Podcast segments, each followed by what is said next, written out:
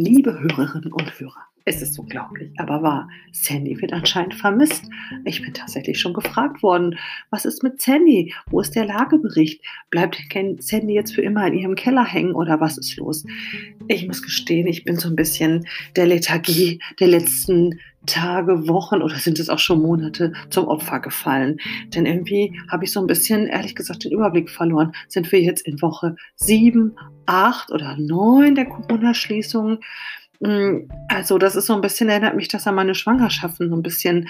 Und ehrlich gesagt, der Gewichtszuwachs, ähm, der würde, der geht da mit einher so ein bisschen. Also danach wären wir aber wahrscheinlich schon in der Woche 18, 19, 20, ehrlich gesagt.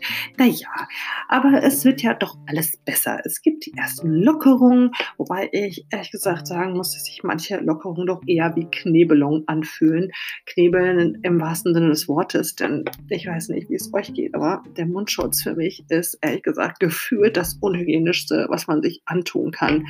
Ähm, Abgesehen davon, dass man jetzt wirklich so ein bisschen sich wie so ein halber Bankräuber oder eine Mischung aus Bankräuber und Darth Vader vorkommt, wenn man so durch die Läden läuft. Ähm, habe ich irgendwie das Gefühl, die ganze Zeit meinen schlechten Atem zu riechen und denke, das ist sehr, sehr unangenehm eigentlich. Und das führt dazu, dass in unserem Haushalt die meisten Rezepte jetzt nur noch maximal drei Zutaten haben. Und die sind alle aus demselben Supermarkt gegangen, ähm, damit der Einkauf tatsächlich in zwei Minuten erledigt wird. Also das abwechslungsreiche Kochen wird an dieser Stelle doch ein bisschen zunichte gemacht, ehrlich gesagt. Aber es gibt auch positive Ausblicke, denn dies ist die Zeit der Challenges, der Challenges. Wir werden herausgefordert, ähm, wie man das so ein bisschen ähm, früher von den Kettenbriefen kannte, ähm, gemeinsam dem Coronavirus entgegenzutrinken.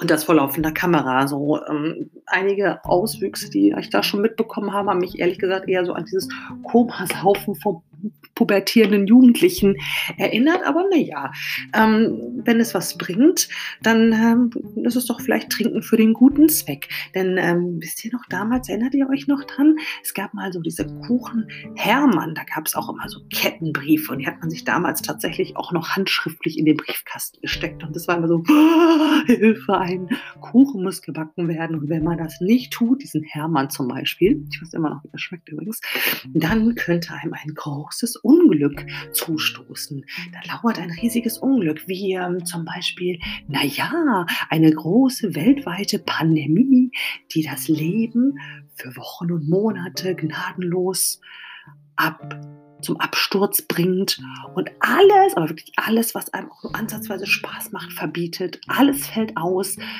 Äh, ja, also wenn es dann so ist, es könnte kommen, ja, dann würde ich sagen, trinkt, macht mit, lasst uns nicht hängen, damit es bald wieder aufwärts geht und Sandy aus ihrem Keller rauskommen kann.